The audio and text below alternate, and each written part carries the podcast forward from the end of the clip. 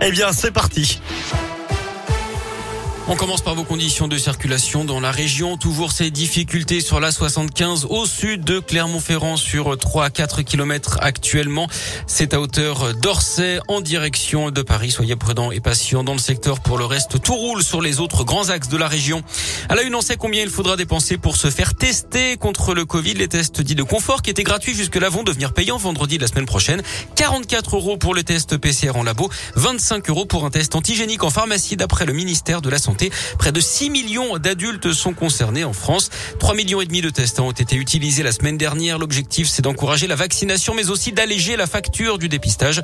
Elle devrait s'envoler à plus de 6 milliards d'euros cette année, 4 milliards de plus que l'an dernier. Dans ce contexte, le pass sanitaire va-t-il être allégé, voire même suspendu dans certains départements? Le gouvernement se penche sur la question ce matin lors d'un nouveau conseil de défense sanitaire. Notez que de son côté, la Cour européenne des droits de l'homme a déclaré irrecevable 18 000 requêtes contre le pass sanitaire. Elle pointe notamment le caractère abusif de la démarche qui vise à provoquer l'embouteillage, l'engorgement et l'inondation des services.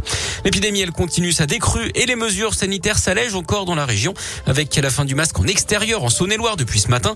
Le taux d'incidence est tombé à 25 cas pour 100 000 habitants. Pour les élèves du Puy-de-Dôme, il faudra attendre lundi. À cette date, le port du masque ne sera plus obligatoire dans les écoles du département. Le Puy-de-Dôme qui rejoint l'Allier et la Haute-Loire, 21 nouveaux départements sont concernés par cette mesure. Là où le taux d'incidence est des à 50 cas pour 100 000 habitants sur les cinq derniers jours. En revanche, le masque continuera à être porté par les enseignants et le personnel de l'éducation nationale en contact avec les enfants.